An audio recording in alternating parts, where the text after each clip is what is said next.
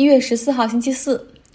脱欧完成之后，负面影响已经在北爱尔兰出现了。当地多家超市的货架上出现了断货，像蔬菜、水果以及药品最为明显。怎么会这样呢？我们来回顾一下北爱尔兰在脱欧条款中的一些特殊之处哈。为了能够保证北爱和平进程，北爱尔兰算是留在了欧盟，也就是说它是英国的领土啊，这是没有人怀疑的问题。但是因为它和爱尔兰地理位置上在同一个岛，他们之间不会设有硬性的边界，也就是英国脱欧了，但是北爱尔兰被他们留在了欧盟里面。过去北爱尔兰的超市、商场更多是依靠英国本岛的物流和运输。比如说，英国比较大的商超集团玛莎，他们肯定是集团进行整体采购，然后分发到英国门店和北爱尔兰的门门店。货物大多是从英国本岛过海来运到北爱尔兰。那现在北爱尔兰成了欧盟的一部分，那英国本岛过来的物资要办理清关和填写表格。就考虑到脱欧的协议是在十二月二十四号圣诞节前夜达成的，然后之后六天，也就是到十二月三十一号就生效了。欧盟也给了三个月的这种北爱尔兰的过渡期，也就是现在这三个月里面，就是不需要这样繁琐的清关哈，给一个适应的时间。但是大部分的这个运货商、供应商以及商场、超市，他们已经开始在积极适应新的规则了，调整物流工作程序。然后开始去准备这样的过关表格。那么这样的过关表格呢，是需要把商品的类别和供应商的名字进行对应。所以为了简化这个流程，好多这个供货商他们想的是，最好一个货车的集装箱里面就少一些品类。比如说过去哈，这一个车里面可能又有苹果，又有梨，又有西红柿，还有肉。但是现在他们就想说，能不能今天这一车全部是苹果，明天这一车全部是梨，因为。不论是这个填写表格麻烦哈，因为过海关的时候肯定也可能会去开箱哈，按照品类和这个表格去核对一下，就是怎么样才能够最大限度的节省时间呢？目前看来，英国运送往欧盟，包括像法国、荷兰他们那边啊，包括像爱尔兰岛这边的运货量比过去少了百分之八十，所以你在一些港口像。多芬港，像法国加莱港这边，你看不到非常拥堵的或者是大排长龙，因为就没有那么多车像过去一样这个车水马龙进行运货。玛莎百货在法国、捷克等地的门店出现了货架断货的情况。像我过去去过玛莎的法国的店，很喜欢吃一种英国产的海盐薯片儿。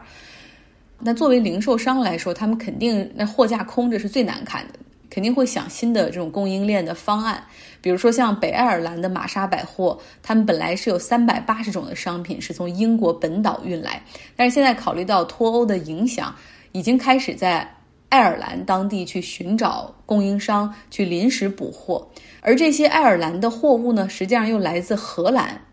如果这样下去的话，很容易形成长久的供应链替代，那么英国商品的市场就会进一步萎缩。说到这儿哈，脱欧刚刚过了十三天，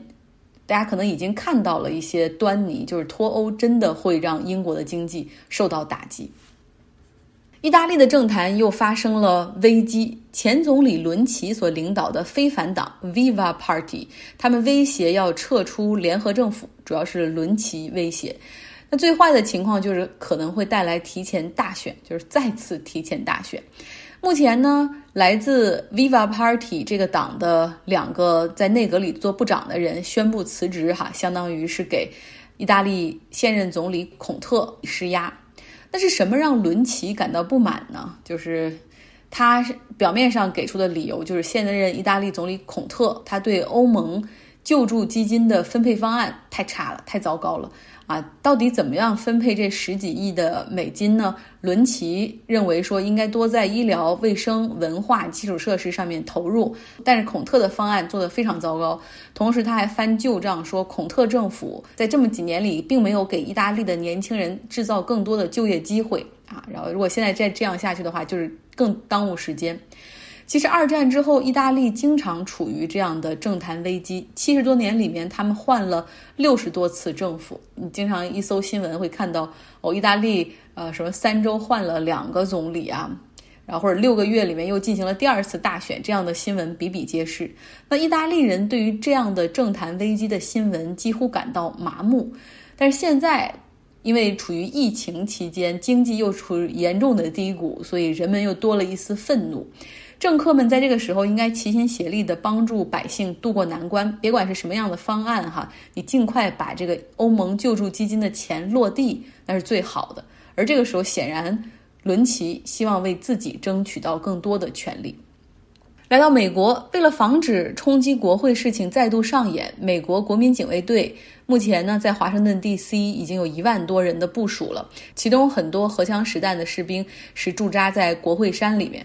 那因为室外的气温比较低，所以除了执勤的人之外，大部分的国民警卫队的士兵们是在室内的指定区域内，要么席地而坐，有的不执勤的躺下在睡觉休息，还有的一些在国会里参观。我上传了一些就很有趣的照片哈，在微信公号张浩同学上，大家来看一下，比如说。比如说，议员们和工作人员们穿过国会大厅的时候，还要小心一些哈，就是不要踩到正在休息的国民警卫队的士兵。部署这么多的兵力真的是有必要的。像今天美国众议院投票启动对特朗普的第二次弹劾，到下周三，也就是拜登就职典礼之前，华盛顿 D.C. 的兵力还会再增加，因为现在特朗普的支持者还有一些非常极右的组织，他们在社交媒体的一些。网站和群组被封杀之后，已经转移到了加密的通讯工具上面，像电报 Telegraph 还有 Signal 这样的软件上面。然后他们现在在召集和组织抗议，针对一月二十号的拜登就职典礼，还很多人呼吁说这次我们要带上武器，然后更有组织等等。FBI 也针对全美的警察局发布了威胁警告，说每一个州都可能发生针对议会、政府大楼、议员住处的攻击。当地的警局务必提高警惕。今天呢，众议院启动了第二次弹劾特朗普的投票程序，理由很充分，就是总统煽动针对美国立法机构的暴力。投票中，除了众议院民主党的全员都投了 yes 之外，还有十个共和党的议员也投了赞成票，赞成弹劾特朗普，也将成为美国历史上第一个两次被弹劾的总统。那第一次，如果大家还记得的话，是二零二零年初，他当时呢是扣发本应该给乌克兰的军事援助，然后以此作为要挟，哈，就是说要让乌克兰总统泽连斯基调查拜登儿子，然后来作为一个交换条件。然后这个事儿曝光之后，他因为滥用总统权力被弹劾。我们学校的教授 Robert Rush 他在 Twitter 上写了一条评论，他就是说。有没有很多人跟我想的一样？如果第一次弹劾，然后这个议员们就能齐心协力把特朗普给移除总统的职位的话，而美国就不会是现在这么糟糕。因为上一次弹劾正好是在去年三月初之前，哈，也就是疫情还没有大范围的在美国爆发之前，可能会拯救很多生命，避免很多麻烦。一月二十号是拜登的总统宣誓就职日，呃，当晚呢，拜登的团队也会组织一场九十分钟的庆祝活动，在黄金时段电视台和网络上播出，就几乎所有的主流电视台媒体和主流的这些像 YouTube、Twitter、Facebook，他们都会进行直播。那组织一个这样的庆祝活动也是历届总统的惯例。今年呢，拜登的这个宣誓就职典礼的庆祝仪式将由汤姆汉克斯担任主持人。节目的最后，我们来到中东的迪拜。迪拜过去发展金融业、旅游业、房房地产业，哈，那现在他们又想到了一个新的产业，就是养老业。为了吸引到全球各地中高收入的中老年人来此养老，他们推出了为期五年的退休签证。要申请这种签证，实际上还有很高的门槛，比如说你要有一个流水证明，你月收入是在四千六百欧元以上。啊，然后你的总存款金额是二十三万欧元以上，或者是你没有这些，你可以提供一个你的房产证明，然后要证明你这个房地产的价值是在四十六万欧元以上，就很明显哈，吸引的希望是是有钱人来此消费和投资。为什么经济条件好的人要来迪拜养老呢？啊，迪拜还是有一些它独特的政策的，比如说。啊，没有个人所得税。假如说你是英国的老年人或者西班牙的老年人，你在迪拜，然后领着你本国的退休工资，你是不用在迪拜缴这个个人所得税的。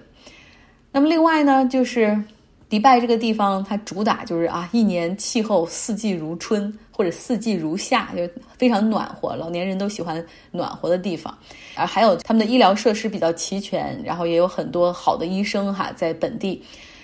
最重要的一点就是针对它周边的这些邻居，中东的穆斯林世界，因为相比之下。迪拜呢是非常的欧美化的一个这样的城市，宗教气息没有那么的重，像他们有各种各样的餐厅啊、酒店，甚至酒吧也有哈，所以生活方式是迪拜的另外一个卖点。之前我们有说过，阿联酋它的油气资源基本上全都是在啊它的一个酋长国阿布扎比那儿。那迪拜它一直以来靠的就是一个多元化的经济发展，航运啊、旅游啊，还有曾经暴雷过的房地产和金融业哈。那像阿布扎比，他们那儿的人比较有钱啊，因为有石油和天然气，那儿的有钱人呢也都会去迪拜来消费，所以迪拜在中东是一个有趣的这种城市经济模式，是目前很多经济结构比较单一的中东国家希望学习的榜样。今天开了好几个会，所以有点疲惫，节目也做的比较短，请大家见谅哈。然后想到黑塞有一句名言是说，每一年的年初都好像有一种魔力一样，人们都会自动的，好像充满了电，精力充沛。然而我今年并没有这样的感觉，然后也问了很多身边的人，就是说有 feel Jenny energetic 吗？然后大家都说没有，可能是因为疫情吧，没有像过去一样庆祝新年，然后没有像过去一样出去旅行休假，失去了对时间的追踪。然后更可怕的是，好像新的一年里面，